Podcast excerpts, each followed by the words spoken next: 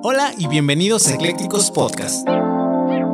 Soy el licenciado Ricardo Calderón y Eclécticos tiene la intención de perseguir lo interesante, teniendo conversaciones con los abogados y profesionistas que rompen los estereotipos en sus áreas de trabajo, con el fin de que tú puedas desmenuzar toda su experiencia, encontrar la inspiración, herramientas, tips y consejos para que puedas aplicarlos a tu vida diaria y profesional y así llegar al siguiente nivel. Si están listos, comenzamos.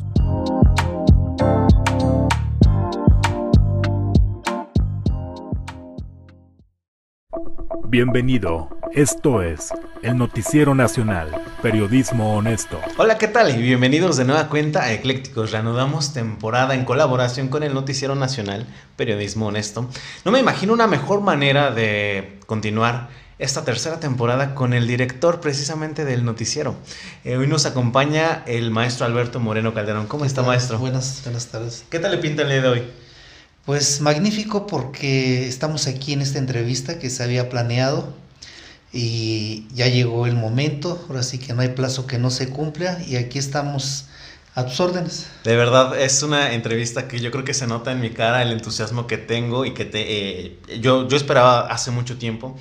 Pero si usted me permite, me parece indispensable para la gente que nos está viendo y escuchando y también para mí y, eh, ayudarnos a dar pie a esta charla, leer un poquito de su trayectoria y de su eh, vida profesional en su semblanza para que la gente pueda entrar también en contexto con usted. Me parece bien. Si me permite, vamos a proceder a ello. Bueno, pues él es el maestro Alberto Moreno Calderón. Estudió... Eh, pericial agrícola en Baja California, también eh, se formó en la escuela Secati, como en la parte de soldadora industrial. En la normal básica en la Ciudad de México también tuvo eh, sus, años de preparación y también como física y química en la normal anglo-española. Eh, también estudió Derecho en la Universidad Metropolitana y también fue director de por 22 años en el, en el sector privado, también 15 años eh, como director de una escuela federal y 31 años de docencia. Sin duda un, un, este, un, bagaje muy amplio y obviamente también eh, director y fundador del periódico El Noticiero Nacional en el año de 1991 se obtiene, eh, bueno, no, mejor dicho, en el 86 tiene el registro, ¿cierto? En el 86 iniciamos un grupo eh, de amigos y un servidor. Hasta el 91. Y los tiempos en aquel, en aquel tiempo no era tan exigente un registro. Eh, aparece la fecha ahí de registro porque es cuando ya hacemos los protocolos ante notaría, ante relaciones exteriores, de cómo queda constituido el noticiero nacional. Hasta el 91. Y obviamente eh, el día de hoy ya retoma otro auge con la subdirectora eh, Nadia Yasmín Moreno, pero eso lo vamos a ir eh, tocando más adelante. Me gustaría comenzar por preguntarle una cuestión básica que a mí me permite como que empezar a entender un poquito de su historia y darle pie a la charla. Esta cuestión sería, ¿en qué momento eh, usted le llamó la docencia? ¿Es algo que ya tenía eh, quizá intrínseco, lo, lo, platicábamos detrás de cámara, es algo que no se compra en boticas, la capacidad de transmitir el conocimiento, por más que lo tengas, no todos lo pueden hacer. Quizá en ese entonces México era otro, eh, un panorama muy diverso a quien hoy quisiera emprender eso. Entonces, cuéntenos un poquito de eso. Lo que sucede, para mí esto parte desde mi padre, el profesor Manuel Moreno, que vi su labor no solamente como docente, porque antes el profesor, como en el caso de mi padre, que era un profesor rural, ahí contaba mucho el trabajo social del maestro para obtener puntos escalafonarios. Claro, había quien se preocupaba más, quien menos. Por eso nos decían en la normal, en una comunidad podrá no haber un abogado, un médico, un cura, pero casi siempre hay un profesor. Y muchos de los compañeros, desgraciadamente algunos hasta perdieron la vida por enfrentarse a caciques, por negarse estos, más en aquel tiempo, a abrir caminos.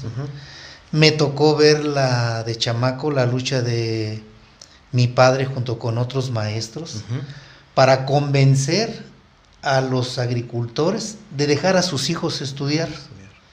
¿Sí? Porque precisamente lo que tú mencionabas eran tiempos en los que algunos papás incluso decían, ¿y la mujer para qué va a estudiar? Pues la mujer al fin de cuentas se va a casar y la van a mantener. El que debe de estudiar en todo caso es el hombre. Entonces se tuvo que hacer labor de convencimiento para que estos muchachos, ya a una edad, por decir algo de 15, 16 años, acudieran a la primaria, después a la secundaria. Toda esta labor me tocó verla en el trabajo que realizó mi padre ahí, hasta el hecho de fundar un club que se llamó Club GEA.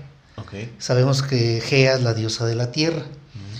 Entonces abrió caminos en el ejido, vaya, en el ejido Nuevo León donde trabajó, abrieron caminos, eh, metieron puentes que no había, todo a base de esa labor social tan bonita que realizaba eh, el, maestro. Entonces, cuando yo decido venir acá a la Ciudad de México a estudiar, a buscar un lugar, eh, no lo encontré en ninguna de las normales de gobierno por muchas razones. Total que terminé en una normal que le llamaban la normalita, que está frente a la normal de maestros de México, ahí en Calzada de los Maestros. Ahí casi eran los mismos profesores, los de una normal y otra, casi. Ahí estudié yo para profesor de educación primaria. Y claro, cuando yo tomé la decisión mi padre, como muchas cosas que me planteó y me aconsejó, me dijo claramente, si vas a estudiar para profesor, no esperes aquí de esta profesión hacerte millonario. ¿Sí? Eh, para que después no te estés quejando y despotricando y echándole toda la culpa al gobierno por qué no creces económicamente. Esta carrera es muy decorosa si cuidas lo que ganas como en todo. Una persona viciosa, en ninguna carrera que sea, le va a alcanzar el dinero con los vicios. Totalmente. Entonces, tú aquí aspira a vivir decorosamente y te digo, te digo, te doy otro consejo. ¿Quieres ganar dinero? Métete de comerciante. Haz otra actividad. Entonces, esas, esos detalles fueron los que, pues a mí me, me sirvieron, no iba engañado ¿sí? a que voy a ganar las grandes cantidades de dinero en esta profesión, pero iba con el entusiasmo de ser profesor. Yo les decía a mis maestros cuando era director, ustedes no saben, no entienden muchos, otros sí mis respetos, porque bajo mi mando tuve muy buenos profesores, como tuve otros con muy poco interés. Yo les decía, no saben el gran, la gran bendición que Dios nos da al estar frente a estos niños, ver sus caritas, saber que nosotros vamos a aportarles en la vida un consejo, un conocimiento, porque no, no es nada más el conocimiento, es esa relación que se establece entre alumno y confianza, entre alumnos y maestros. Digo, y que venga aquí gente a perder el tiempo, a decir, como decía un profe, que yo lo invité a que se saliera del magisterio.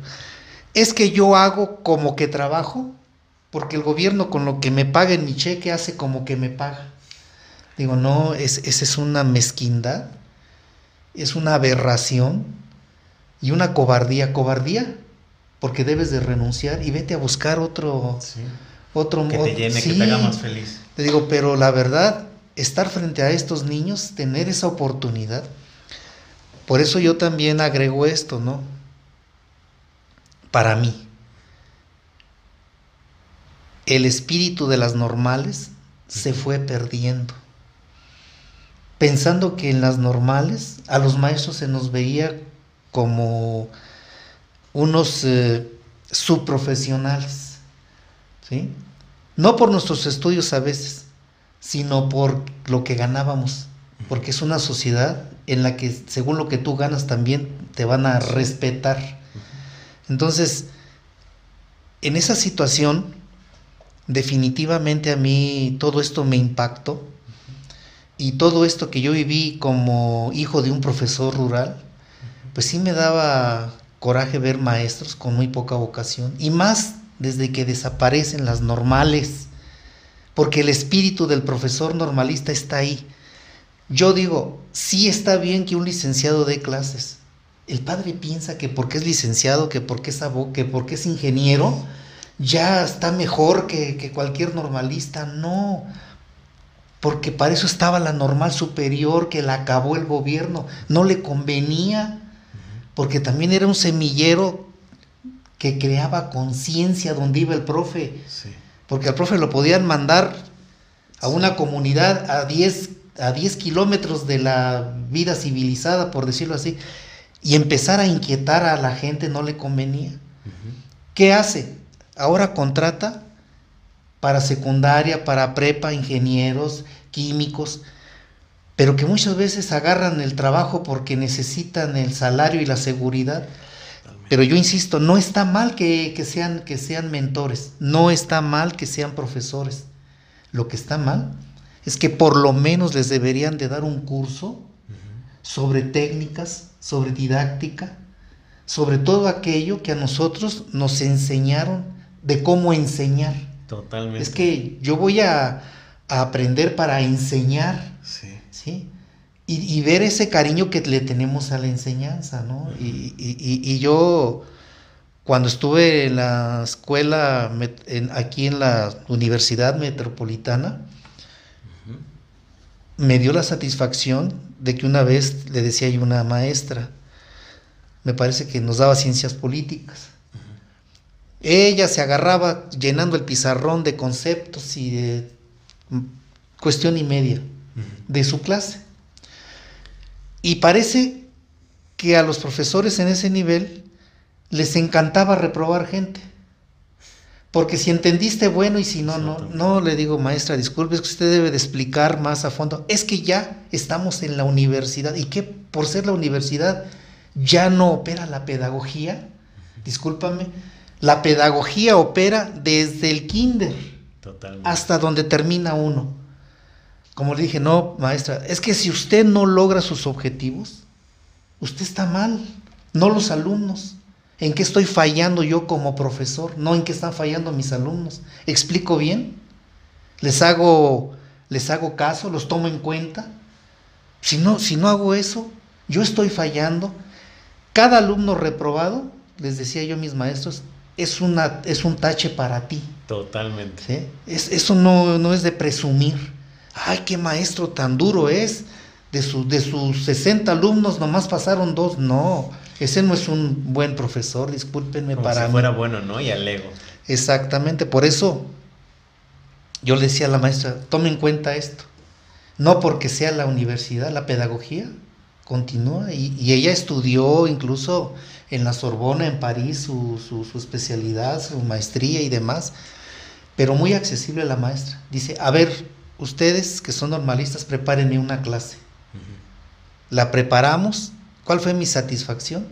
Que cuando terminamos me dijo, créamelo, que ya hace tantos años que pasé el kinder, la primaria, la secundaria, que a veces ya no se acuerda uno. Y ahorita que vi cómo explicaron ustedes aquí las reglas de ortografía, porque a veces estamos en la universidad con compañeros que no saben usar la acentuación y, están perdidos. Dice, les reconozco. Le digo, no, maestro, lo que pasa es que a ustedes los mandan a dar clases sin una metodología pedagógica. ¿Sí? Estos son los programas, a ti te pueden decir, tú cúmpleme este programa con, estos, con este grupo, sí, pero ¿qué armas y qué elementos tengo yo pedagógicos para enfrentarme a ellos? Parece fácil, pero no, no, no, no, no lo es. Y yo es lo que veo la falla. El padre se engaña. No, es que en la secundaria, su, profesor de, mi hijo es un matemático egresado de la universidad. ¿Y qué? ¿Eso lo, ya lo, lo hace tener todos los elementos para ir a enseñar? No, y lo hemos visto, yo lo he visto en mi formación. He visto a maestros en la normal superior, en lo que era física y química, una vez se contrató un médico para que nos diera citología, o sea, el estudio de las células. No pudo hablar. El doctor llegó con su batita blanca, se quedó en el escritorio como tres minutos viéndonos, se paró, abría los ojos, se puso rojo. no supo qué hacer. Dice, sinceramente, no, no sé qué hacer. Digo, si ustedes me pudieran ayudar, pues nosotros ya éramos en normal superior, pues ya éramos profesores. ¿Qué le dijimos? No se preocupe, este doctor. A ver, ¿cuál es el tema? Esto. Ah, bueno, mire, vamos a planearlo de esta manera, hacer estas. Ah, está bien, muchachos. Yo es la primera vez que estoy aquí, me pues, los mandas a la guerra sin los, sin los elementos indispensables. Pero a la gente se le hace, al gobierno se le hace muy fácil. Ah, hombre, contrátatelo y mándalo a primaria o mándalo a secundaria. No, pero yo no digo que no, porque también ha habido gente que no ha tenido una formación normal y han sido muy buenos profesores. Eso es indudable. La vocación de la que hablábamos en un principio. Porque hay una vocación y hay una entrega. Pero para no hacer las cosas nada más así, yo diría a lo tonto, no. ¿Tú quieres dar clases? Te me vas a ir a un curso de pedagogía donde te enseñan cómo planear una clase, cómo hacer la motivación, cómo lograr la evaluación. Y, y, ya después vendrá lo que sería el examen, por decirlo así. Entonces, así a grandes rasgos es lo que te podría yo comentar. Estoy convencido de que una carrera en la docencia tan loable como lo es la de usted, eh, esta parte de la que acabamos de hablar hace un momento, la vocación, es indispensable. No hay manera y no me imagino cómo lograrlo sin tenerla. Se lo decía yo detrás de cámara y creo que repito, pero es algo que no se compra en boticas, es algo que no puedes eh, ni siquiera intentarlo sin tenerlo. ¿En qué momento usted le nació esa vocación, porque platicando con otros docentes, eh, en, específico en mi gremio, a muchos justo como usted lo comenta, es más que la vida los va poniendo ahí, a lo mejor no lo, no, no lo tenían ni planeado y llegan ahí y ya de ahí les nace este amor y se prueban pero hay otros que desde, desde un principio, como usted nos comentaba, quizá la historia de su padre y tal, ya lo traen intrínseco. En el momento, ¿en qué momento para, ah, para Alberto Moreno fue encontrar esa vocación? Porque ya de ahí tengo una serie de preguntas que van a devenir de esa respuesta. El momento, el momento exacto. El momento definitivamente fue cuando me enfrenté a mi primer práctica, siendo yo estudiante del primer año de normal. ¿sí? Cuando me enfrenté a esa primer práctica, es cuando sentí el compromiso y cuando le tomé eh, el reto, eh, el gusto por pararme frente, frente a los alumnos. De por sí, gracias a Dios, nunca se me ha dificultado. Así puedo yo hablar con 10 personas como con 500 y no hay ningún problema. Esa es una ventaja porque también como en todas las profesiones y los oficios, la gente para desarrollar su profesión o su oficio debe de tener una cierta facilidad.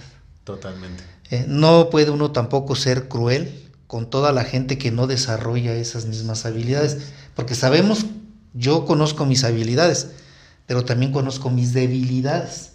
¿sí? Entonces, eh, hay maestros que aunque ya hay profesores con los que yo eh, vamos a decir algo tan sencillo, la ceremonia cívica. Había profes que tenían que tener ahí leyendo. Digo, no me friegues. Si ese, si es el aniversario de la independencia de México, ¿cómo que necesitas leerlo? Pero es que si no tiene el papel, pierde la seguridad. Y dice, es que, y otros, ay maestro, por favor, aunque a mí me toca, le paso la comisión a este profe. Entonces, uno tenía que ser este comprensivo. Sí. ¿Sí? ¿Por qué?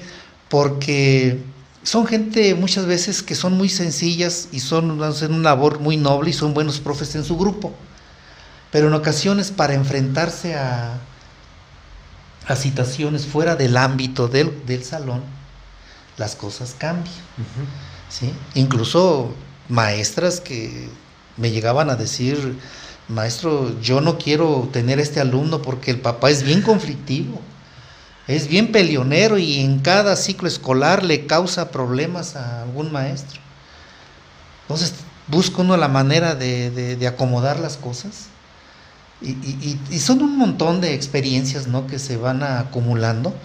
Pero para mí, para mí, la verdad, aparte de lo que yo viví en el campo con mi padre, que vivíamos en la escuela para ahí mismo en la escuela el gobierno dejaba unos espacios para que vivieran los profesores con sus familias.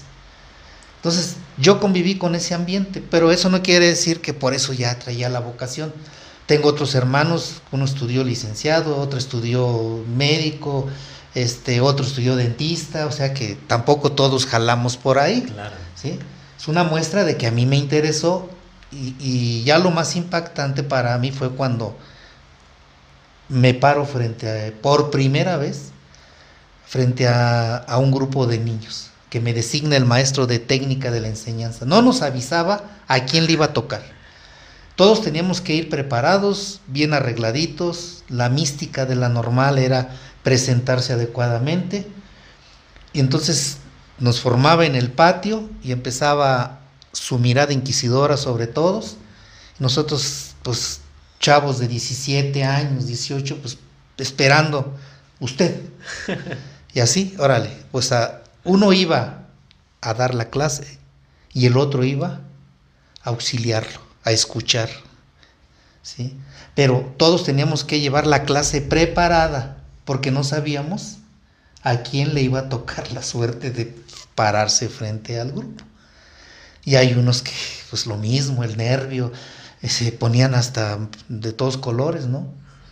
Y esas son, eso, para mí fue una de mis experiencias más impactantes. Totalmente, y justo como consecuencia inminente de esta vocación de la que ya hablamos y multicitamos, desde luego viene la dirección. Asumir direcciones, eh, es, creo yo, usted lo mencionó hace rato, es un reto, porque ya tienes a tu cargo eh, colegas que luchas de egos y demás situaciones complican un poco porque el reto es justamente hacer que todos vayamos hacia un mismo lado. ¿Qué tan eh, complejo fue para Alberto Moreno este reto de asumir direcciones? Ya lo leíamos en la semblanza eh, por 20, eh, no, 31 años, no, ay, la dirección fueron 22 años de director particular y 31 años, y 15, eh, 15 años de la, federal. Entonces, son dos, creo, orbes muy diferentes, salvo lo que usted nos conteste. ¿Y qué, cómo fue llevar ese reto? Bueno, en primer lugar, en la particular, se crea un ambiente muy diferente, porque se trabaja como una empresa. Es que es una empresa. Así, tal cual. Donde yo estoy invirtiendo, donde yo estoy aportando trabajo y, créanme lo que es un trabajo no de ocho horas o de cuatro horas. Es un trabajo que no tiene descanso. Yo, mis respetos para los que ahorita en este momento están teniendo una empresa de escuela, porque de escuela particular, porque las exigencias eh, van en aumento en muchos aspectos.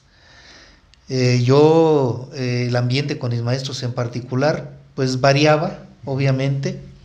La relación con el Estado, al ser particular, había que cubrir obligaciones, refrendo cada año. Había que, al principio, no pagábamos nosotros, por ejemplo, por el refrendo. Con que no tuviéramos notas malas del supervisor, se nos daba la incorporación. El incorporarnos no era de por vida cada año el gobierno daba la incorporación si no había algún mal informe del supervisor. Entonces, eh, como empresa, yo tenía que atender las juntas con el supervisor y atender mi negocio.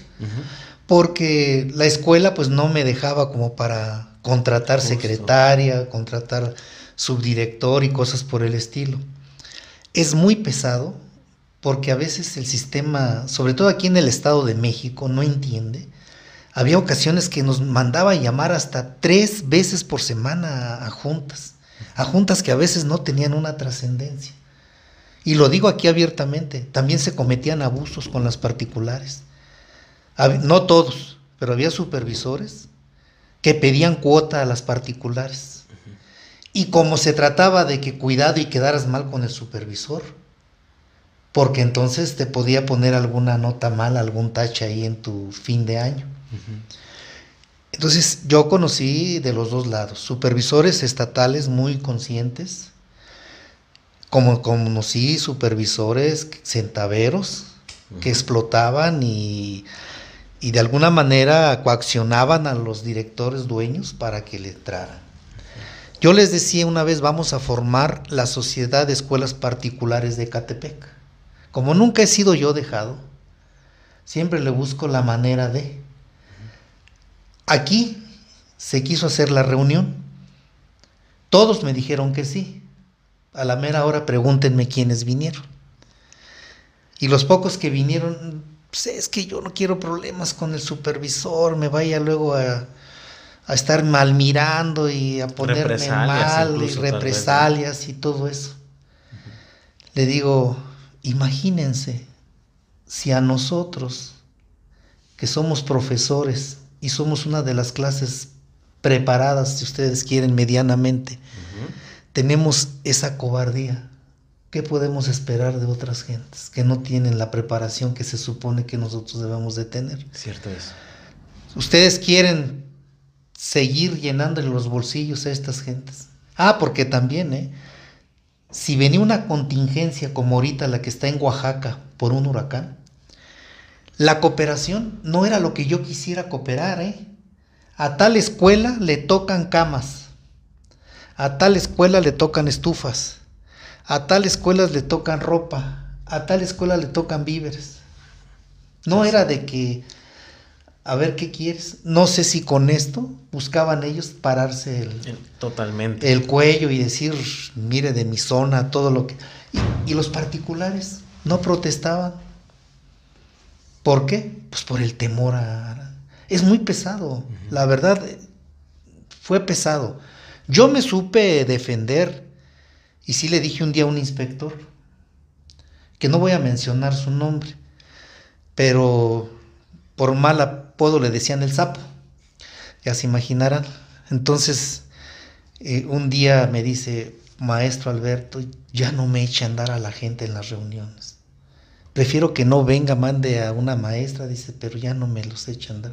Digo, mire maestro, yo no estoy de acuerdo con estos cobros que usted les ha hecho a algunas particulares. Si ellos se dejan, es su problema.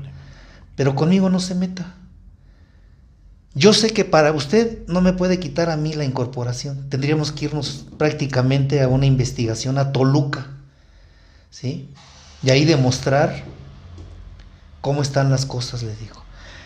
Y no es por apantallarlo. Usted sabe bien que yo manejo un medio informativo, que soy director del Noticiero Nacional. Pero créamelo que un callo y le hago la vida pesada. Un callo sí le piso y le voy a hacer la vida pesada. Y como estaban las cosas en aquel tiempo en el Estado de México, era fácil que se saliera pero votado. Porque además su fama de, de carrancear ya era conocida porque nos engaña. ¿Qué me dijo? Maestro, no hay problema con usted. Incluso a ver si por ahí puedo entrar a su medio informativo. No, si dice, si mi, si mi lema es un periodismo honesto, digo, si los demás profes se dejan, es su bronca. Friégueselos, a ver si así se les quita los tarugos, friégueselos. Así, hasta así le dije yo, tienen mucha lana, yo creo, yo no tengo. Y la que tengo no la voy a regalar. Santo remedio. remedio.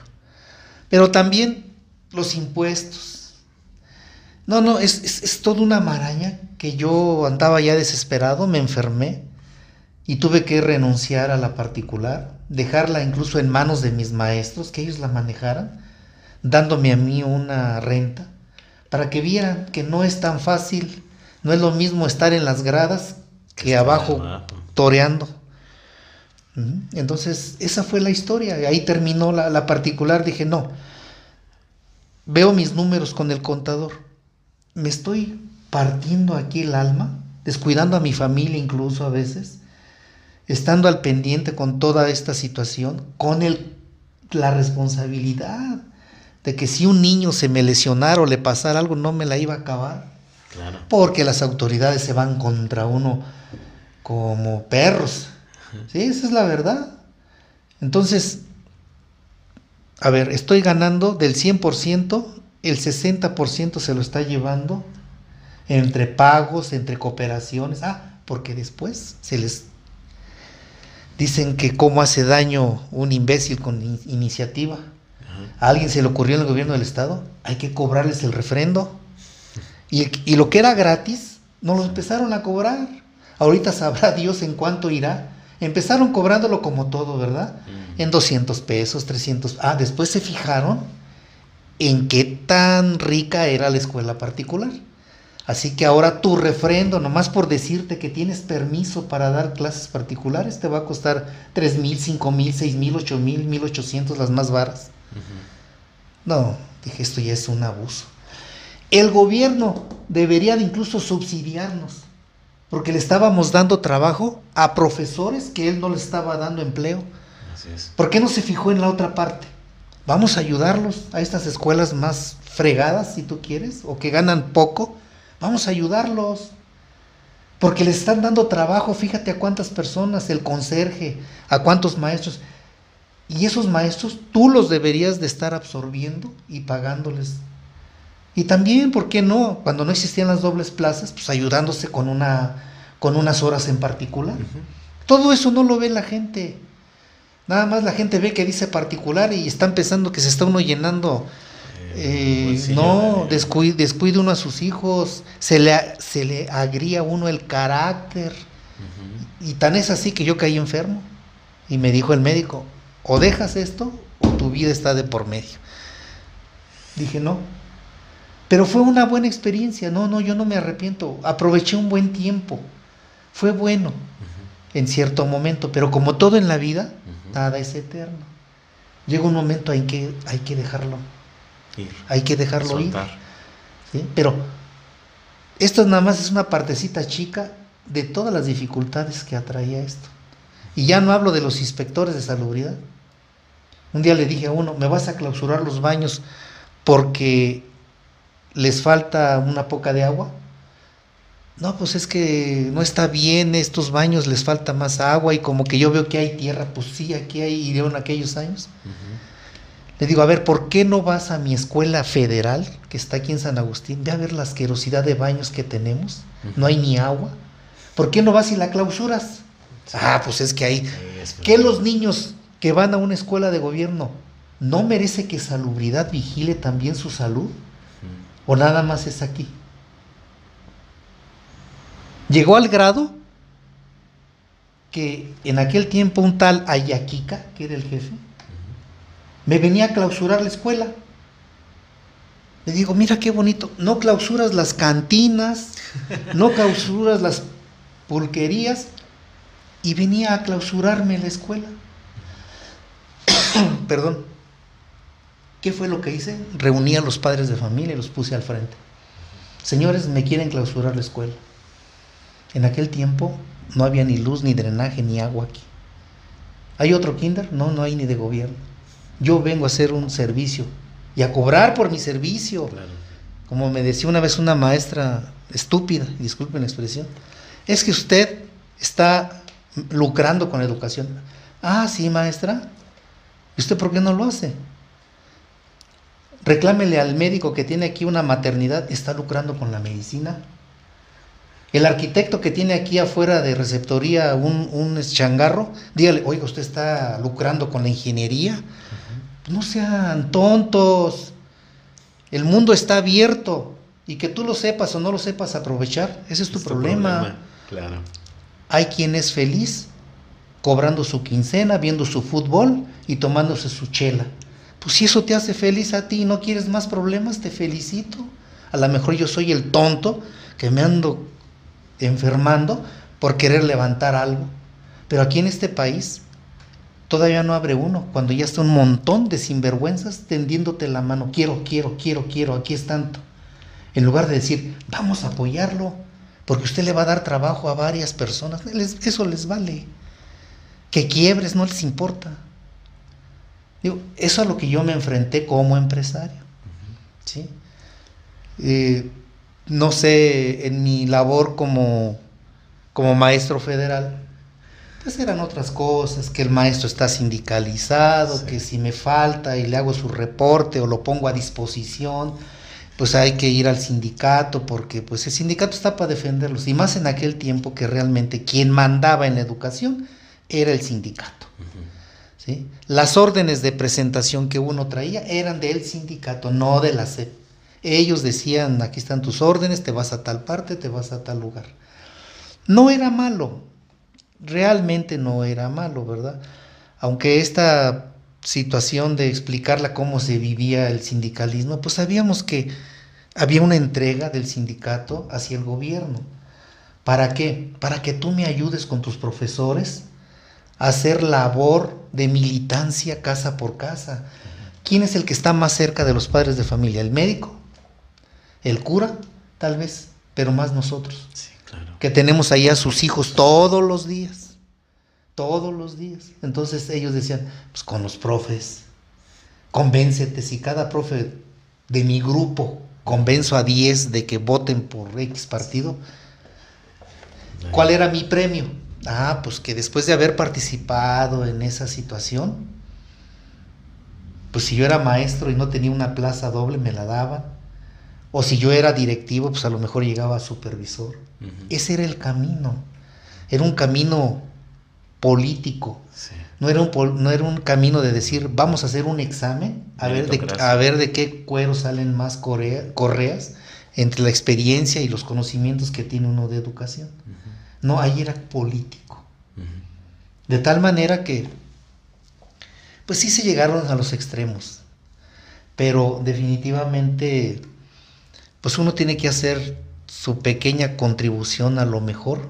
Pues yo fui secretario general y, cosa curiosa, lo digo sinceramente, aquí me vinieron a ofrecer y lo rechacé porque le dije, yo no me van a mangonear. ¿Sí? Si, para el primero que quiere mangonear al secretario es el supervisor. Digo, yo no me voy a dejar mangonear. Si les conviene, bueno, se daban de topes. Digo, les agradezco en aquel tiempo a todos los directivos que confiaron en mí. Y me dijo, no, pero es que te estamos a ti. ¿Sabes cuántos están peleándose allá por ser los candidatos? Y aquí te la venimos a ofrecer, no friegues. Le digo, pues sí, después, después de todo es una buena experiencia. Viene de ahí. y sí la acepté. Sí la acepté, pero se lo dije yo a ellos. Que me vengan aquí a... Y el escalafón, se va a respetar el escalafón. ¿Qué es el escalafón?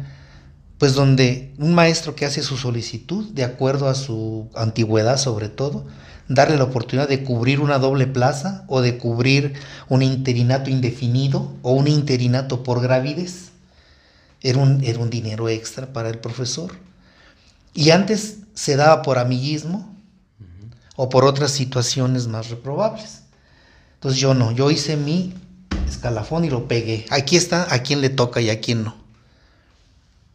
Y entonces el supervisor se me armó y, duramos sin hablarnos como medio año, porque me mandaba sus candidatas, sus amiguitas, o me mandaba algún compañero con el que la llevaba bien. Digo, no, es que a él no le toca. Si por estar haciendo yo una buena labor sindical me van a quitar de aquí, pues ni modo. ¿Qué es lo que quiere el sindicato entonces? Una pandilla de sinvergüenzas donde quiera. Incluso cuando me retiré, me retiré con la satisfacción de, de que dejé un local que no había para la delegación sindical. Después se limpiaron las patas con él, pero a fin de cuentas yo ahí entregué con su escritorio, sus máquinas, todo lo que yo conseguí.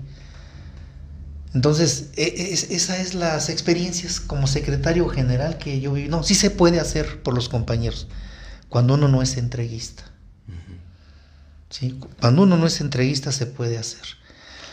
Eh, puede uno llevar dignamente las cosas, que a veces nos señalan, porque yo lo entiendo también de que, y más en ese entonces, con unos artículos que yo hice del periódico, ay, dice, ¿tú crees que el sindicato así ya te va a tomar en cuenta para, no, pues, no importa, yo estoy tranquilo con mi conciencia. Y cuando vamos a una reunión le digo, no soy un borrego más yo expreso lo que me siento y argumento. Porque una cosa es hablar a lo loco y otra cosa es que uno argumente lo que está uno defendiendo. Y de ese tipo de juntitas me tocaron varias en las que en las que tuve que entrarle al toro Te voy a platicar una nada más porque esa me gusta.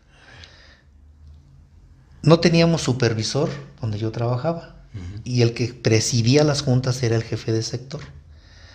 En aquel entonces iba a venir el cambio de presidente de la República. El Bester Gordillo estaba muy fuerte políticamente, muy, muy fuerte. Entonces, el, el, el jefe de sector nos reúne a todos los directores y nos dice, maestros, les comunico que la maestra Elba nos está pidiendo un favor, que apoyemos la candidatura de, de este señor este, que golpeó al hijo de Lupita D'Alessio. ¿Cómo se llama? Bueno, ahorita me acuerdo. Dice, queremos que, que quiere que lo apoye, que para que sea candidato. Él entonces este señor era gobernador del Estado de México. Y ya nos pasó unas hojas que había que ir casa por casa a recoger este eh, el compromiso de los padres de familia, por decir algo, 10 hojas o 15 hojas a cada director. Y nos fue preguntando nuestra opinión. Al último le digo, maestro, no, no, no me brinque, porque como ya me conocía, digo, ah, no, maestro Alberto, disculpe, no, falta mi opinión. Digo, ¿no les da vergüenza? ¿No les da vergüenza de veras?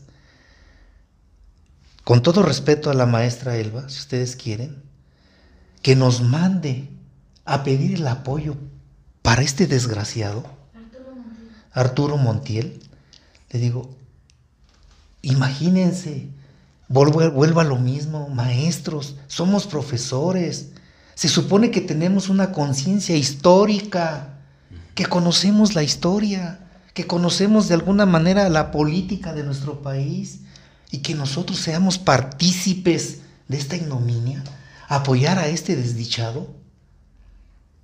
¿No, no, no sienten vergüenza de eso? Yo de mi parte, maestro, le digo, conmigo no cuente. Y otros directores, ah, mídeme otras hojas más, a mí, ah, es lo que te digo. Te enfrentas realmente a toda una estructura podrida. ¿sí? y hasta se los dije, no sienten feo verse a la cara en las mañanas, verse uno su cara en el espejo. Y luego que llegue tu hijo y decirle, hijo, debes de ser honesto, debes de ser este, justo, debes aprender a ser un buen ciudadano cuando yo soy un arrastrado. Así con esas palabras. Digo, discúlpenme, ¿no les da pena? ¿Con, ¿Con, qué cara le dicen a sus hijos? que sean lo que ustedes no saben ser.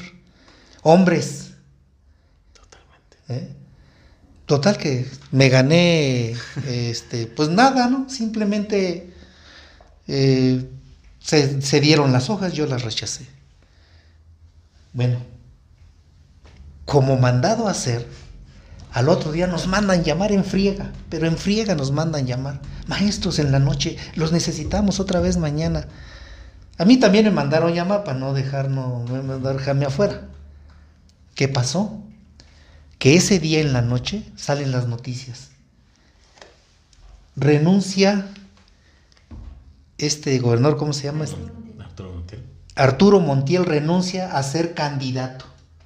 ¿Qué pasó? Que la estructura priista en los altos niveles dijeron, si sigues con esta idea, no vas a llegar y sí te vamos a sacar, esa es mi idea, todos tus trapitos al sol, que eran muchos, de corrupción, de lo que tienen siempre esta gente. Entonces, nos manda a llamar, de, regrésenme las hojas, ya no se hace nada, denme las hojas, esto se suspende. Estoy yo riéndome, ¿qué huele? ¿Eh? Ya estaban dispuestos. Digo, para mí fue una satisfacción. Yo no sabía todo lo que iba a pasar, pero decía un director, se me hace que tú ya sabías. Digo, no, lo que pasa es que sé congruente. Porque desgraciadamente pues son cosas que suceden. Es una de tantas anécdotas. Fíjese, en, esta última eh, palomé todas las preguntas que le iba a hacer, entonces ya las abordamos. Creo que eh, sí, sin duda, eh, es, incluso esta parte económica de la cual hablamos bastante, este dicho tan trillado de que a veces la docencia misma es más por amor al arte. Entonces, ¿Usted qué opina de eso? ¿Sigue siendo una, una verdad o es ya una verdad a medias? Mira, tú sabes bien que para empezar, en general, el arte y el artista, por lo general, es muy difícil que vivan bien de su arte. Sabemos el caso como Van Gogh, como otros muchos, que nunca disfrutaron las mieles de su arte. Ya muertos y a los años se les este, reconoció, se les valoró, o sus cuadros tomaron una, un, valor increíble, ¿no? Y ellos muriéndose de hambre en sus buenos tiempos como artistas. Es una situación más que de arte, eh, yo lo llamaría un gusto. Ese gusto va de la mano con la vocación, ¿sí? Entonces, para mí debe ser un gusto. Ahora, ¿cuál va a ser el arte? ¿En dónde va a intervenir el arte en mi docencia? Ah, bueno, que yo ahorita en este momento te cambie las cosas como profesor. Yo trate de innovar, de no apegarme a un cartabón nada más.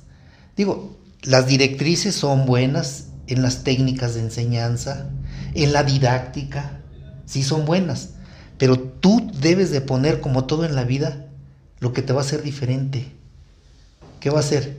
Esa parte que nadie había contemplado, esa acción que a nadie se le había ocurrido y que tú la vas a realizar. Ese diferenciador. Exacto, es como yo ahorita eh, decía a mis alumnos, vamos a ver la lectura. Pero primero, este, vamos a hacer lo siguiente. Cierren sus ojos, respiren profundo y les voy a contar una historia. Y con esa historia yo iniciaba, mi, iniciaba perdón, mi motivación. Había niños que se me quedaban dormidos, pero había bien interesados. Y les, les voy a contar algunos cuentos, yo los inventaba. Otros los tomaba de los cuentos clásicos o de alguna historia que yo leí en alguno de mis libros. Entonces iba yo acomodando. Había un día en donde les decía, no va a haber matemáticas, no va a haber español, no va a haber nada de eso tan tedioso a veces. ¿Qué va a haber hoy? Cantar, bailar, jugar o hacer algún trabajo este, manual, ya sea de pintura, que me gusta mucho la cuestión de la pintura, música, ponerles música de, si tú quieres, música clásica ligera, pero que se fueran de alguna manera empapando, en esas cosas. Cierto ¿sí? Y desgraciadamente, mm, pues a veces por la ignorancia, no sé, sobre todo eso, no, no le dan importancia. Entonces, ahí es donde tú vas a demostrar tu arte. ¿sí? ¿Cómo vas a dar esta clase? ¿Qué vas a, a inventar? Se vale inventar. ¿Qué vas a inventar para que tus niños le tomen mayor interés? ¿Sí? Y ya era esperado el viernes. ¿Por qué? Porque sabían que iba a haber hasta este tipo de actividades. Entonces, y te digo, suena fácil, pero ¿qué crees que a muchos compañeros, te lo digo como directivo que observaba, les costaba mucho trabajo hacerlo o no les interesaba hacerlo? Y tuve profes muy dedicados también, ¿eh? lo que sea, muy queridos, muy buscados, porque eso es lo que marca, les digo a los, a los maestros, no te engañes a ti mismo. Los padres no son tontos. Y cuando viene el fin de año, ahí viene mi bronca. ¿Por qué? Tú estás recibiendo niños de tercer año y esta maestra de tercero. Y todos se quieren ir contigo. ¿Por qué crees? Porque tú tienes una fama positiva y esta mujer tiene una fama negativa y pasa en todos eh, lados, ¿no? Que a lo mejor llega al salón, les llena de cuentas la, el pizarrón y saca su costura y le pone a dar vuelo a la chambrita. ¿Sí? Y, los papás no son tontos. Tuve problemas así, que tuve que ir a hablar y convencerlos para que no me dejaran al maestro sin alumnos. No, yo con ese maestro no quiero. ¿Sí? Y tienen razón. Entonces le digo al profesor, ¿ya viste en qué problema te puedes meter? Totalmente. Yo te puedo poner a disposición, porque hacia aquí no, no das este buscar otro, otra opción. pero yo eso es lo que quiero que entiendan. Que al, que al padre de familia no lo, no, no. o, le vas a llenar la boleta de dieces y de nueves. El niño no sabe ni leer, ¿no? Sí, que era una cosa que aquí me pasó con la particular. Hubo una madre de familia que dijo, ay, usted de seguro quiere que mi hijo repruebe para que yo le siga pagando otro año. No, señora, usted está pagando, fíjese bien, está usted pagando un servicio y yo lo estoy dando lo mejor que puedo, pero no me está comprando una boleta ni calificaciones. Pero ¿sabes a qué me enfrenté con varios particulares dueños de escuelas? Ah, no te metas en problemas. Dales diploma de excelencia cada mes y cóbraselos. Y ya está, ¿no? Negocio completo. Y pásalos a todos, ponles dieces, ponles nueves. Y si no llegan, tienes que abrirles la puerta es que si no, no formo hábitos. Aquí me llegaban a tocar. Oiga, señora, ya son más de las ocho. Ya se cerró la puerta. Por eso pago. Esas eran sus respuestas. Por eso pago. Para eso estoy pagando. No, no está pagando para eso. Si no le formamos hábitos al chamaco ahorita. Pero también hay gente que es muy tonta. Hay padres que son muy tontos. Y yo soy padre de familia también y lo fui tal vez. ¿eh? de que no entienden de que esto debe de ser formativo, disciplinado en muchas cosas, porque se está formando el niño, ya después ya no se puede hacer gran cosa. Entonces me reclamaban, pues por eso pago, puedo llegar a la hora que quiera, no. ¿Qué me valió? Algunos se daban de baja. ¿Y qué me decían otros? Mira, yo mi escuela está aquí en San Javier el día de San Javier, antes de que llegue San Javier, hasta les vendo estampitas de San Javier. No, y no es mentira. Así me lo decían. Te, metas en líos, que les pongan puros dieces. En particulares, ¿por qué crees que no hay reprobados casi? Pues por lo mismo. Ahora con estos métodos que hay de sobreproteccionar, sobreproteger a medio mundo, pues ya menos. Menos. Ya ni en la de gobierno les permiten, creo. Pero no es válido. Eso para mí está mal. Y si estuviera bien, nuestra sociedad estuviera mejor. Y ahorita da miedo tan solo prender la tele y oír todo lo que sucede. Y ese es justo el cáncer en la educación que se viene manejando desde, desde hace tiempo, ¿no? Eso es lo que, lo que los expertos dicen, es que no hay exigencia. Exactamente, ya no es, ah, no, porque otra cosa. Disculpa. Me ponía yo como maestro de grupo exigente. Mi niño pobrecito no pudo ni dormir, usted regaña muy feo. Señora, ¿no me trae la tarea? Pues sí, pero es que ya me dijo que no, que porque usted le, le, regaña muy feo y yo quisiera... Quieren que los trate uno, no sé, entre algodones o qué, pero ahí están las, ahí están las consecuencias. El padre es muy delicado. ¿Qué les decía yo a mis maestros? No, no, no se metan en líos, ni, ni apliquen ningún tipo de castigo, que tampoco es bueno los castigos que a nosotros nos daban. Quiero que se entienda. No estoy pidiendo que como así nos castigaban, no, no, no. Estoy hablando de corrección, de que el padre ayude. Yo me quedaba con mis alumnos sin recreo junto con ellos, con los que no hacían la tarea. Ah, no la hiciste en tu casa, ahora te vas a quedar sin recreo a hacerla aquí conmigo. Y aún así llegaban mamás, mi hijo dice que no se comió la torta porque usted no lo dejó salir. Señora, entonces que cumpla. ¿Eh? O sea, que es un trabajo también del profesor eh, estresante, ¿eh? y más ahora. Ahora Dios te libre de decirle algo, de, porque ya todo va a derechos humanos, va, digo, para mí exagerado. Totalmente. Pero sí es una labor ahorita muy pesada del maestro. De por sí la burocracia en las escuelas es bien pesada. El padre de familia piensa que nomás llega uno, el director, el maestro, cuatro o cinco horas y ya su casita. No. ¿Eh? Hay trabajos que tiene uno que continuar sábado y domingo y llegando a la casa adelante. Desgraciadamente se ha burocratizado demasiado la educación en lugar de dejarle al maestro más libre para que trabaje y no esté perdiendo el tiempo en llenando hojas inútiles. Frecuencia de error. ¿Cuántos errores hubo en la, en la pregunta, ¿quién fue el padre de la independencia? Hubo 20 errores. ¿Y de qué me sirve a mí? Yo como profesor de grupo que conozco a mis alumnos y los tengo diario, sé, sé cuáles son sus deficiencias porque, yo, porque yo estoy aplicando esos exámenes. No necesito hacer una grafiquita tonta. Ah, pero se trata de que allá arriba pues hay que justificar muchos puestos. ¿eh?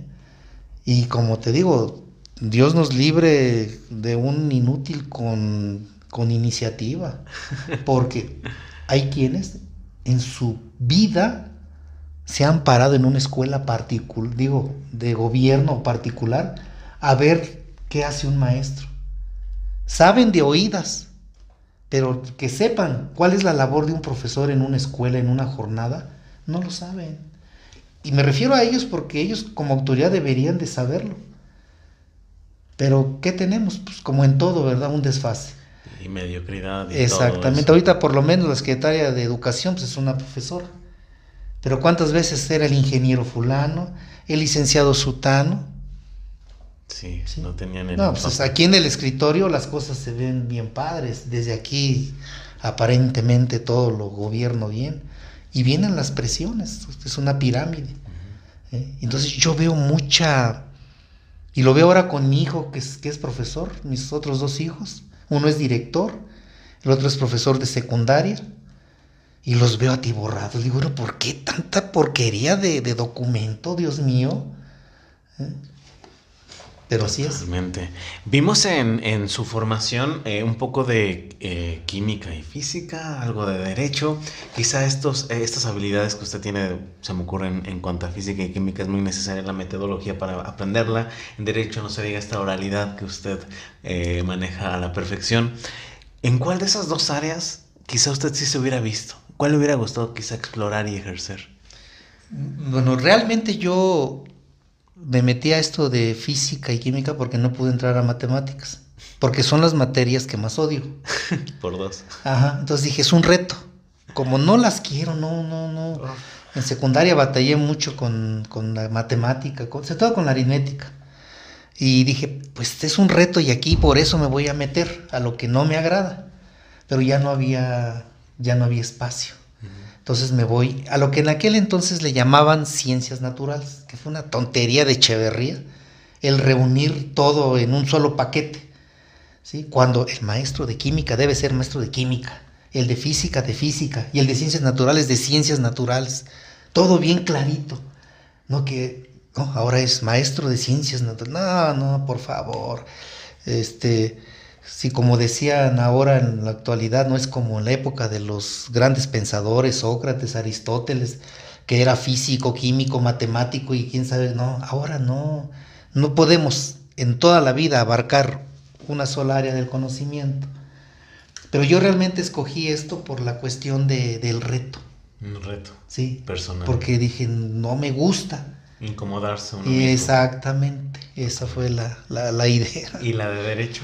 Ah, no es así, me, me, gustaba, me interesaba porque dije, si voy a estar con mi escuela particular, hay cosas que tendré yo que defender y que tengo que tener primero un conocimiento.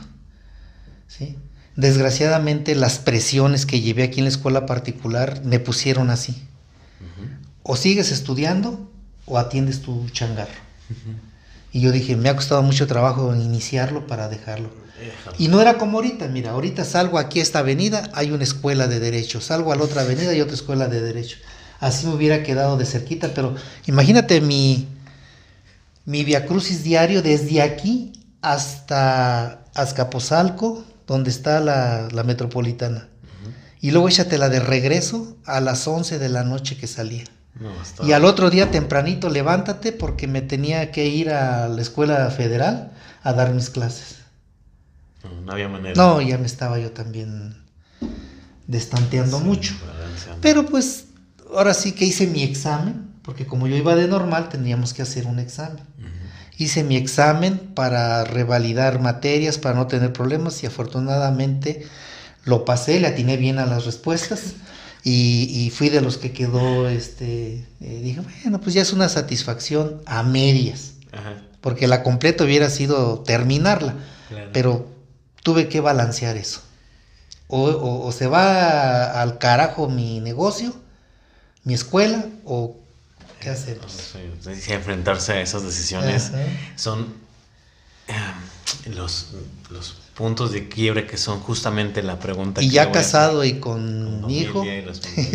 se complica aún más. Estoy convencido, desde luego, que cualquier eh, carrera profesional tan loable como la de usted eh, tiene eh, puntos de quiebre donde está uno a punto de tirar la toalla, donde dice, sabes que esto ya está muy complejo, ya el balance incluso entre profesionista y familia se empieza a perder y se complica todo. Y también estoy convencido de que también hay puntos donde uno dice, todo esto ha valido la pena, el sacrificio, el esfuerzo, las desveladas, esas noches donde eh, la noche es larga y el café barato, y hay un punto en el que dices, todo esto vale la pena. Entonces, reformulando, ¿cuál ha sido el punto de quiebre para Alberto? Eh, en el que estuvo quizá a punto de desistir de los sueños como emprendedor y como docente? ¿Y cuál fue el momento de satisfacción donde usted dijo, todo valió la pena? Yo pienso que mi punto de quiebre fue mi enfermedad cuando me enfermé y definitivamente hice caso al médico. Hay momentos en los que alguna persona, ya sea una amistad o una persona muy querida, te haga ver y te haga echar una miradita hacia dónde estás y cómo estás. Uno de ellos, en primer lugar, fue mi padre.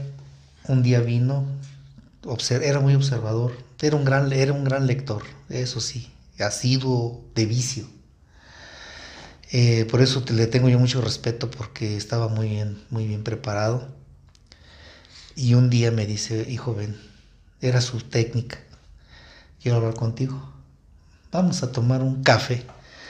Dice, mira, yo te veo muy acelerado, te veo muy desfasado, siento que estás mal, analízalo darle una poquita de bajón a tus actividades. Porque en aquel entonces también, mira, me eché el compromiso, director de escuela de gobierno, director de la escuela particular, director del periódico, y salí en las noches a las delegaciones a entrevistar o a ver algunos casos, a ver cómo estaba el asunto, porque eran otras épocas.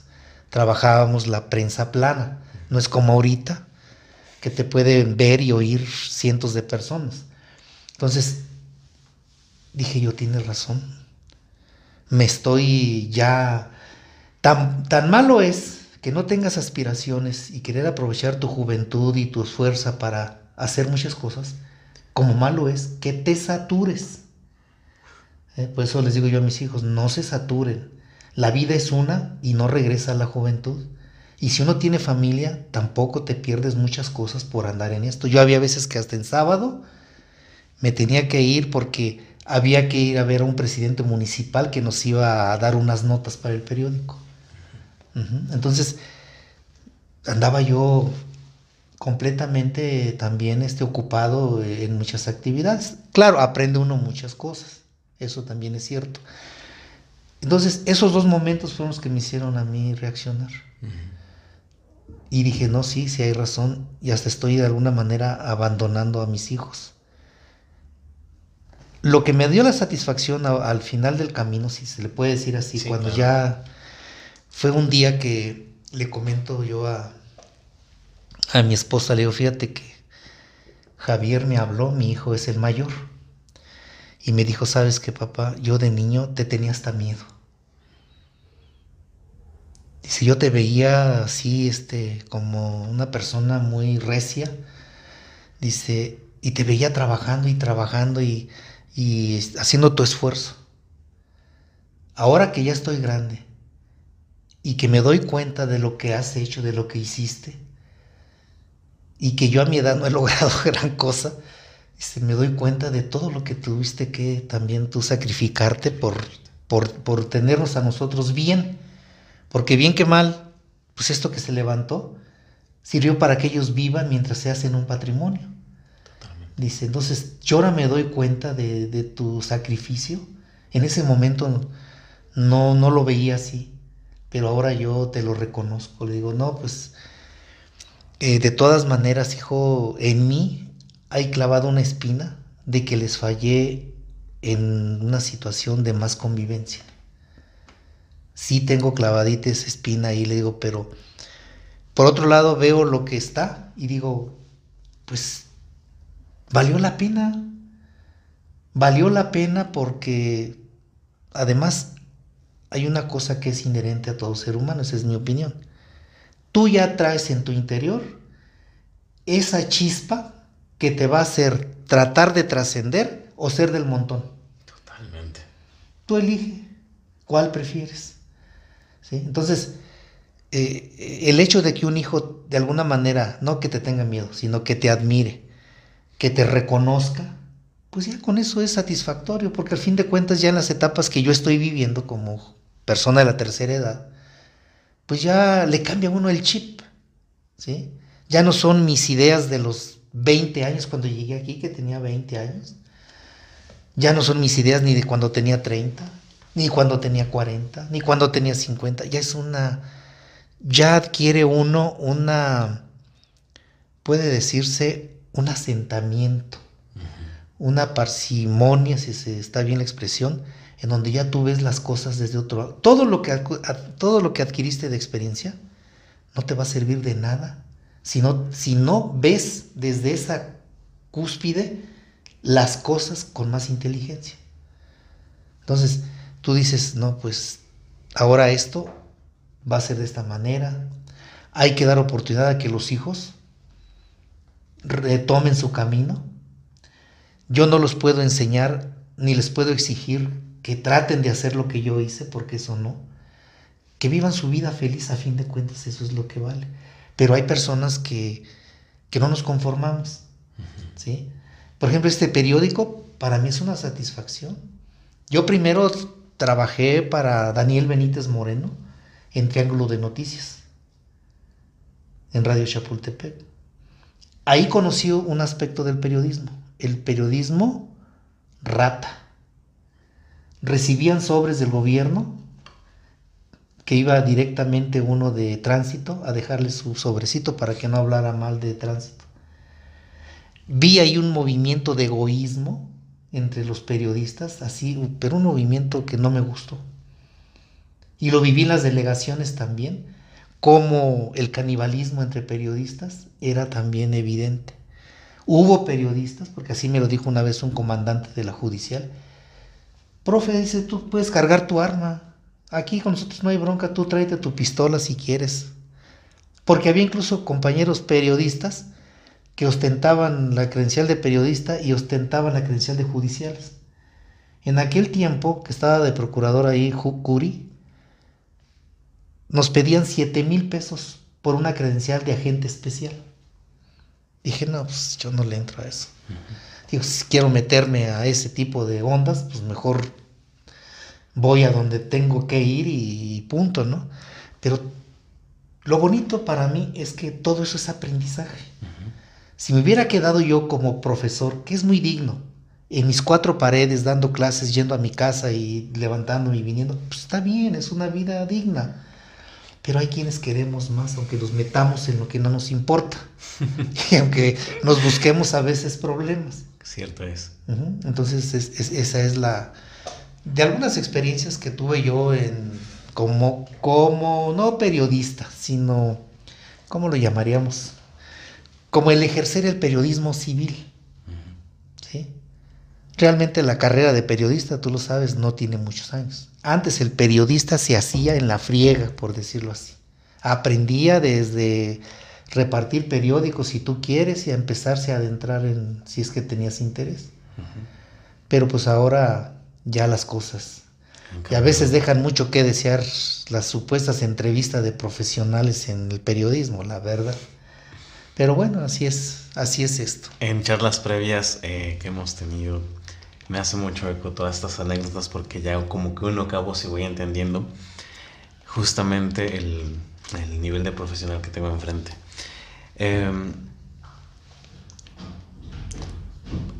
¿En qué punto de, esta parte de su vida llega el noticiero? Tenemos, obviamente, claro que en un tiempo fue impreso. Fue, necesitas amar tus proyectos como emprendedor nato que es usted para, como ya nos mencionó hace rato, la, docencia y las escuelas y este proyecto que, hoy se retoma de una, desde una lista diferente, más digital quizá, eh, aprovechando estos medios de difusión. Pero ¿en qué momento llega para usted cómo ha sido esta historia? Eh, cómo, cómo, ¿Cómo surgió la idea? Porque a veces Dicen por ahí que eh, a las personas creativas las ideas no nos llegan sino nos interrumpen. ¿Cómo fue eh, conceptualizarla entre las dos orejas, aterrizarla y eventualmente lo que es el día de hoy? Bueno, aquí sí debo ser honesto. Nunca pensé yo en, en meterme a esto del chisme periodístico, la verdad. Me vi obligado en un inicio porque cuando abro mi escuela particular, empiezo a sentir las presiones de inspectores, de autoridades, porque desgraciadamente, te vuelvo a repetir, tú abres una empresa y en lugar de recibir ayuda del gobierno, recibes puros coscorrones. Y coscorrones en el argot periodístico en aquel tiempo, al menos, era Sí, ¿eh? de a cómo es un coscorrón, decía un judicial, quiere un coscorrón de 5 mil, de no, pues sí son coscorrones. Entonces, entonces, este, yo al ver esta situación, vi dos caminos. Dije, me voy a meter de judicial. Total, compro la credencial, aunque no ejerza, y hasta puedo portar arma, y traigo ya con qué por lo menos hacer un paro, ¿no? Se lo platiqué a un amigo, y me dice este amigo, no, maestro, dice, ¿por qué no se viene acá? Tengo un conocido que tiene en este periódico, no me acuerdo el nombre, para, para qué voy a mentir. Y aparte del periódico, eh, tenían triángulo de noticias. Digo, pero pues, soy sincero, yo dije, pero ¿qué fuerza puede tener un periódico? Digo, un periódico que no es conocido, ¿verdad? Sobre todo cuando la hegemonía de los periódicos fuertes, Excelsior, Novedades, la prensa, pues era... Digo, pues no le veo yo caso a meterme. Pero bueno, vamos a ver, no, sí va a ver que acá, que... Y ya me llevaron, me presentaron con el director, nos cobró la credencial obviamente, ahí nos echó un discurso, porque las credenciales pues, muchos las vendían. Y a veces te contaban un cuento, mira tú con esta credencial se te van a hincar los de tránsito, la policía se te va a cuadrar, y tú con esto. Y bueno, y yo dije, bueno, pues me voy a meter. Y cuando empecé a ver que sí funcionaba, ¿Por qué? Porque, por ejemplo, ya que tenía yo mi credencial y, yo no entré como reportero, me pusieron como asesor del periódico. Porque les ayudaba ahí lo que medianamente podía en, redacción sobre todo. Entonces me... Un día me llega aquí un señor, muchachón. Dice, vengo de salubridad. otra vez, a esto nunca les ganas. Digo, pero es que, ¿qué quieres ver? Le digo, estás viendo que estoy construyendo mi escuelita. Sí, pero mire, aquí hay palos tirados, pues siempre van a encontrar. Dice, así es que pues le voy a levantar un acta para... Le digo, no, mira, no la levantes, mejor dime cómo nos arreglamos. No, pero es que esto es mucho problema y que pues, aquí no se arregla por menos de tanto. Pues ya, hago yo mi charolazo, mira, ¿sabes qué? Soy asesor de este periódico y en Triángulo de Noticias de Radio Chapultepec. Y quiero este, que me des tus datos porque voy a ir a hablar con tu jefe para ver si, si está correcto que me multes así. Ay, dice, pues eso me hubiera dicho, dice, pues para qué nos metemos en líos, no hay problema, dice, yo, este, así déjelo, no, no, es más, si puedo ahorita y logro algo, le traigo algo para su periódico. Fíjate cómo... Cambia la cosa. Cambiaron las cosas. y a veces que me llegaba a detener algún judicial, porque en aquel tiempo era pesado aquí la judicial.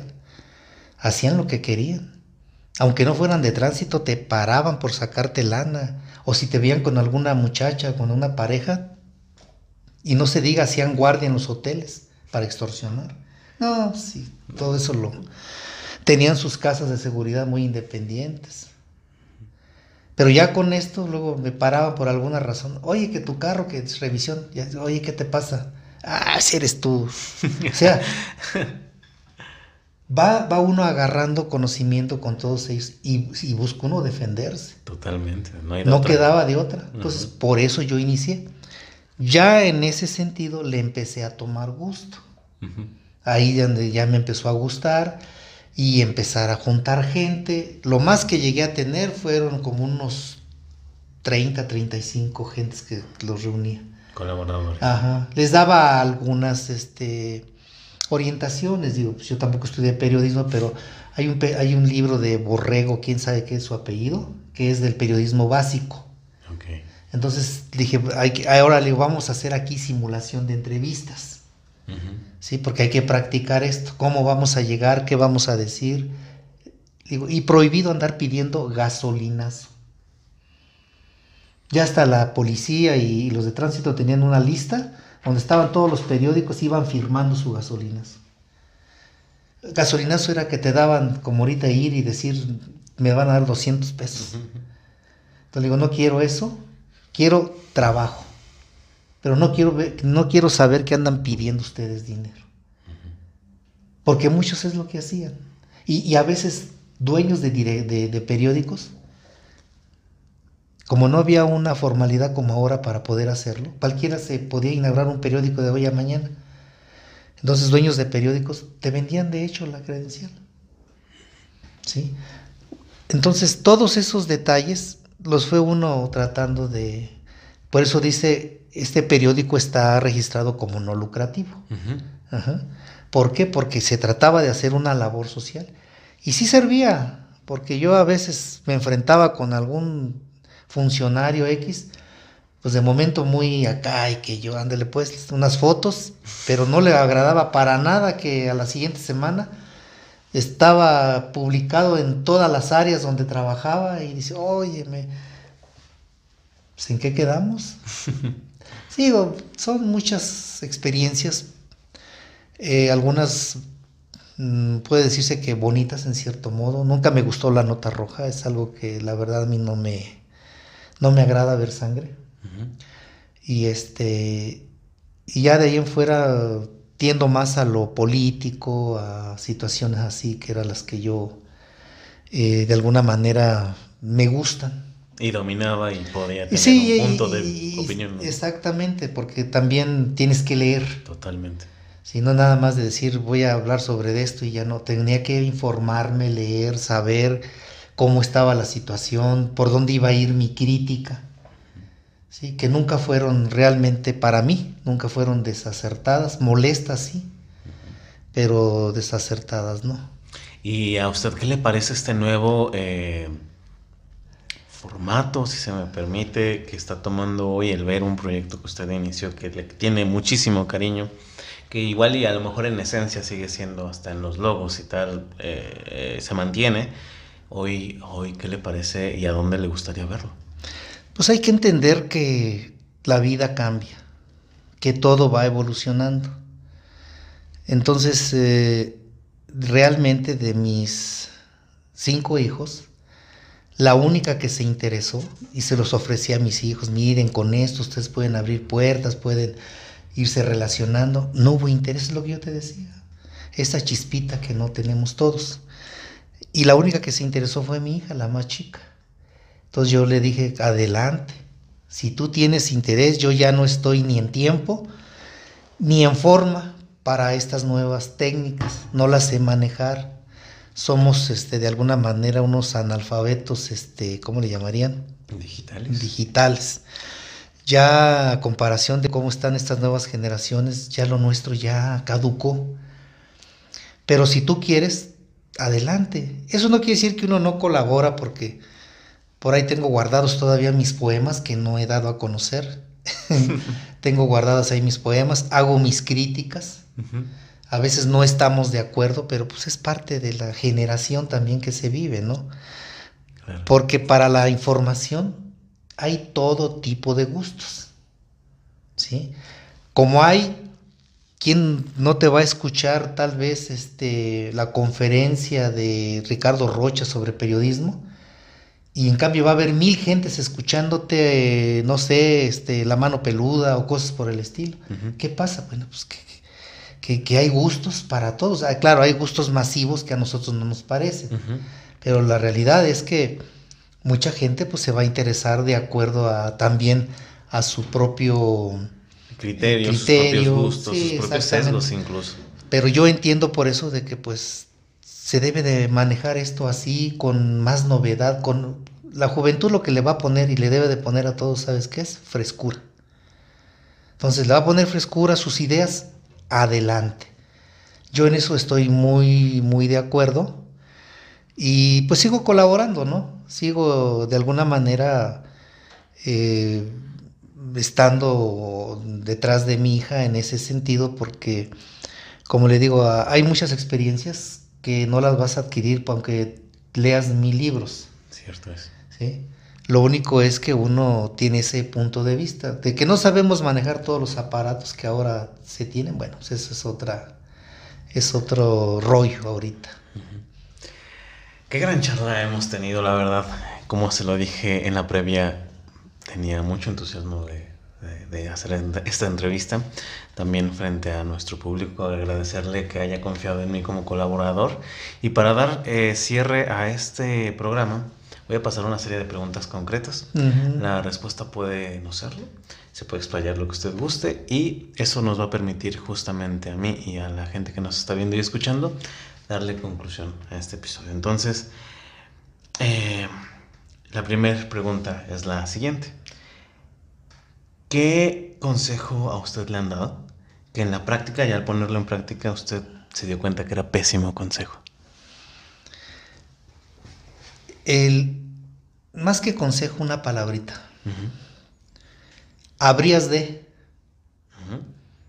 Cuando uno está iniciando un proyecto del tipo que sea, no es de mala fe, pero el habrías de es muy molesto.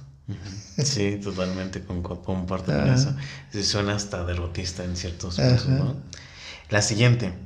¿Qué cosa está impregnada en la ideología de Alberto Moreno que le cuesta muchísimo defender contra los demás? Lo que realmente nada me cuesta difícil defender, tratándose de buscar la justicia, tratándose de buscar la equidad. Por eso mis anécdotas como profesor, como parte del periódico, eh, giran en torno a, esas, a esos enfrentamientos. Algunos resultan chuscos, otros este, muy ilustrativos, pero no, no, no, no hay más que enfrentarse con lo que uno siente de verdad y defenderlo. Eh, es muy grande la hipocresía que existe en muchas actividades. Es muy grande, increíble, pero así es.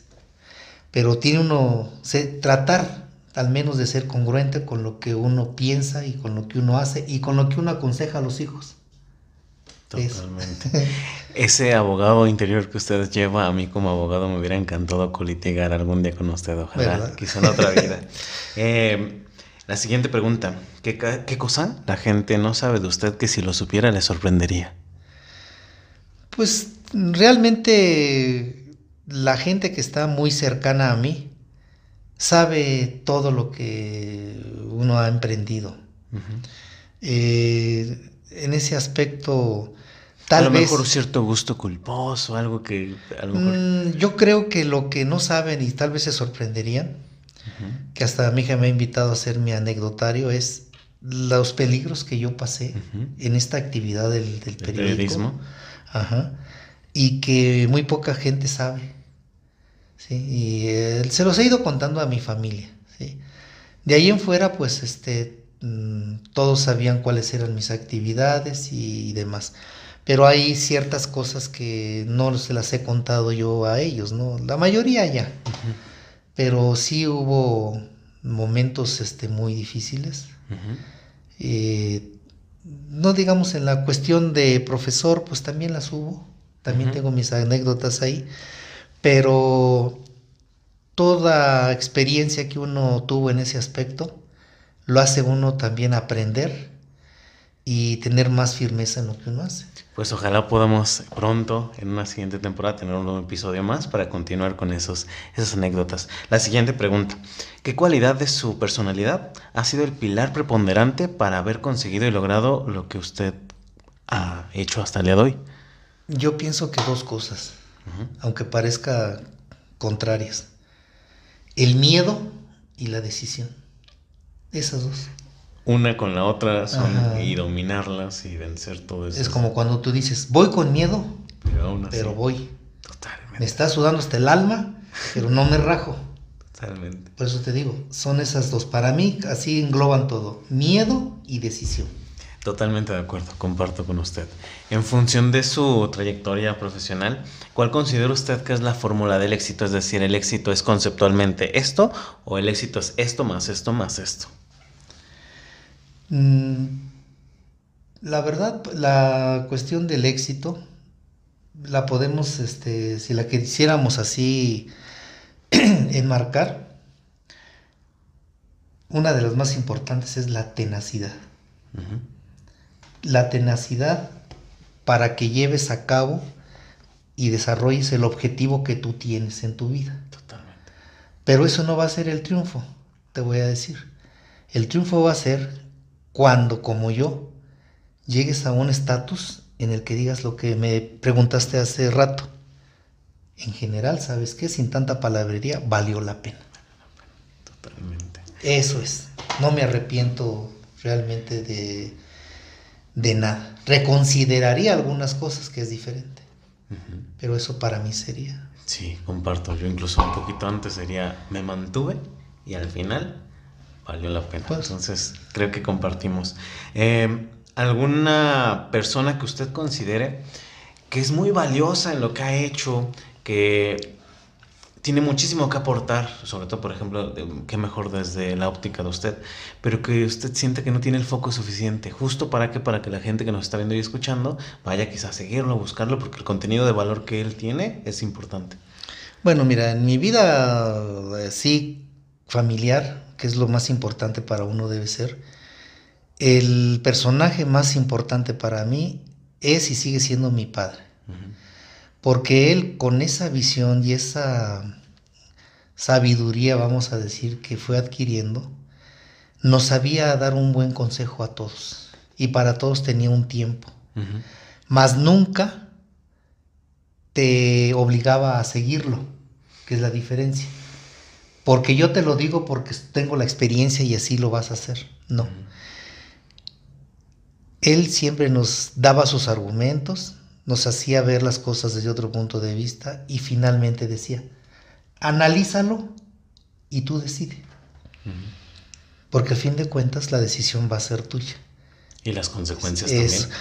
Y aquí yo, a veces como eh, perico, pero es la verdad, le repito a mis hijos muchas de las cosas que él me decía. Te voy a platicar una así rápido. Claro. Cuando yo llegué a este terreno había una señora ya grande cuidándolo, doña Tomasita.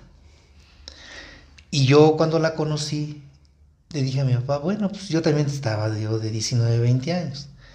Digo, pues la señora pues ahí vive y pues no tengo, no hay ningún problema, se ve una señora tranquila. Nada de tranquila, dijo, házmele un contrato de comodato de que ella está ahí rentando. Nosotros le vamos a construir su casita y ahí que viva, no hay problema. Total que ya es, traje el contrato, me lo firmó, le digo, ¿sabe qué? Pues son órdenes de... ¿sí? a los años fue cambiando la señora y fue influenciada por una de sus hijas en especial. Y un día la hija me sale con que pues ya me voy a llevar a mi mamá, pero por los años que tiene aquí, no sé ustedes cuánto le van a dar. Porque ella estuvo aquí cuidando, estuvo aquí al pendiente tantos años. Dije, no, ¿sabe qué, señora? Me está usted equivocada. Aquí está el contrato. Ella aquí tiene firma de que está como inquilina. Y uno decía, en su inexperiencia, ay, si se ve buena gente, hombre, ¿para qué le vas a... Ahora qué aprendes con eso? que hasta mi hermano me tiene que tener un contrato. Así de fácil, así de fácil. Digo, son cosas que uno va aprendiendo con la vida. Y son consejos que él me decía, no, no te creas, de que mira qué bueno es y que para qué. Totalmente. Entonces, este, eh, incluso al tiempo tuve un caso muy cercano familiar donde así este muchacho cometió ese error de rentarle su casa a una persona, él no vivía ahí. Ay, ¿para qué vamos a hacer contratos si usted y yo? Resultado, ahorita el dueño es otro. Así, así pasa. Y así como esos consejitos, daba otros, algunos muy machistas, dice mi hija, pero bueno, pues, también es la época que le toca vivir a cada quien. Totalmente de acuerdo. ¿Libro o película que a usted le cambió o le rompió, mejor dicho, paradigmas que le cambió la forma de ver las cosas. Bueno, mira, de libros yo les aconsejaría que leyeran Fausto de Goethe. Léanlo para que entiendan lo que es no aprovechar a veces una vida en su tiempo. Para mí es una obra que me, que me impactó sobre todo. De ahí en fuera, los libros que, que, he leído, como Tropa Vieja, libros de Blanco Moeno, sobre cuestiones históricas que también a mí me gustan mucho, pues lo único que te dejan es asombro a veces de las cosas que no te explican en la escuela, pero que tú tienes la obligación de ahondar en historia. Totalmente. Y aún así, pues mmm, hay sus dudas de que tan vera sea la cuestión, ¿no? Pero pues en su momento, los escritores que para mí en cuestiones de, de, de historia y demás, pues son muy, eh, son muy buenos libros. Uh -huh. y, y, sobre todo yo les digo así luego a mis hijos, léanse cuando menos la historia general de, de México, para que entiendan un poquito de lo más indispensable, vaya. Uh -huh. Uh -huh. Pero para mí, Get está bien. Hay otro que es de Emilio Solá, La Taberna. Uh -huh. eh, ay, ahorita, desgraciadamente muchos títulos se me escapan de la... Hay otro libro que, que leí también de historias, eh, interesante, por cierto, donde hay un asesinato y el espíritu de ese señor queda en las lámparas. Uh -huh. Bueno, es una historia que que no me acuerdo quién la escribió, pero está, hay varias historias ahí. No, no se preocupen, en los comentarios vamos a dejar los, los títulos para que la gente que nos ve o escucha los pueda ir a, a buscar. Sí, pero así, así de, de, de, de quererles este, recomendar sería Get. Ese sí. Ese para mi gusto, está muy, muy, mucho, muy interesante lo que trata ahí y nos da un, para mí, da una enseñanza muy buena. Si usted pudiera, obviamente echando a volar la imaginación un poco, poner un mensaje en el cielo para que todo el mundo lo viera, ¿cuál sería? Yo diría muy sencillo. Sé feliz. Así de simple. Así de simple. Gran mensaje, cortito. Pues, cortito. ¿para qué tanto rollo? Y, y, lograr eso, pues ya, para mí vendría siendo lo máximo. Sería el, la cúspide. Llevo más de una hora haciéndole bastantes preguntas, quizá eh, de, de, todo un poco, profesionales, no, anécdotas y de vidas. ¿Hay alguna que a usted le gustaría hacerme a mí? Eh, ¿Qué te impulsó a pertenecer al Noticiero Nacional? Cuando me cuentan la historia de origen, cuando me cuentan eh, que es sin fines de lucro, que realmente es un espacio para que para quien tenga algo que aportar lo haga. Y yo venía en mi vida como de, de, de, estas cuestiones digitales y de multimedia. Acababa de llegar radio y televisión. Entonces dije creo que es el momento como cuando a veces las constelaciones se, se unen y dije creo que es este es un momento importante y, y sobre todo en una una nueva versión más multimedia, más digital, que era lo que yo venía manejando. Entonces, eso es lo que me, me convenció, amén de la, de la amistad que he formado con la subdirectora, uh -huh. con su hija, que, que, que, yo dije, bueno, está todo puesto y mi intención no es más que desde mi poca, mucha experiencia en estas plataformas digitales, lograr posicionarlo, porque justamente de estas historias de las que hoy estamos hablando son la amalgama exacta para conectar con la gente. Y conectar con la gente creo que es la manera más linda de trascender, y esa es mi intención con el noticiero. Y agradecido por la, por la invitación, desde luego. Ah, no, pues qué bueno y eh, aunque a veces a uno lo tachan de místico, yo sigo insistiendo que, que en la vida no son casualidades. Totalmente. Que esto de alguna manera se tenía que dar, uh -huh. pero ojalá estas cosas siempre se den para bien. Totalmente. Sí, porque hay ocasiones que también en la vida se nos cruzan personas muy peligrosas, uh -huh. este, que quieren ganarse una confianza, pero que en su interior hay un alma podrida. Pero creo yo que en general no nos podemos quejar. Me da gusto que, que pertenezcas aquí a, a, este medio informativo y que juntos hagamos nuestro granito de arena, ustedes más que yo, para que crezca y llegue no hay ahorita medida. Hasta donde tenga que llegar para bien de todos. Y convencido estamos de que se está haciendo como un eslogan últimamente que juntos llegaremos más lejos. Exacto. Y, no hay más. Pues bueno, creo que es momento de cerrar este episodio. Muy agradecido, se lo dije ya en múltiples ocasiones. Estaba muy entusiasmado de eh, celebrar esta charla. Y pues nada, muchísimas gracias por su espacio. Dale, gracias a, a ustedes. Muchísimas gracias a los que se quedaron hasta el final y nos vemos en una próxima ocasión. Bye. Esto fue el Noticiero Nacional, Periodismo Honesto. Esto fue Eclécticos Podcast. Muchísimas gracias a los que se quedaron hasta el final. Por último, te recuerdo que me ayudas muchísimo si te suscribes al proyecto en todas sus plataformas y lo compartes con alguien a quien le pueda interesar. Nos puedes encontrar en YouTube, Facebook y Spotify como Eclécticos Podcast. Sin más por el momento, hasta, la, próxima.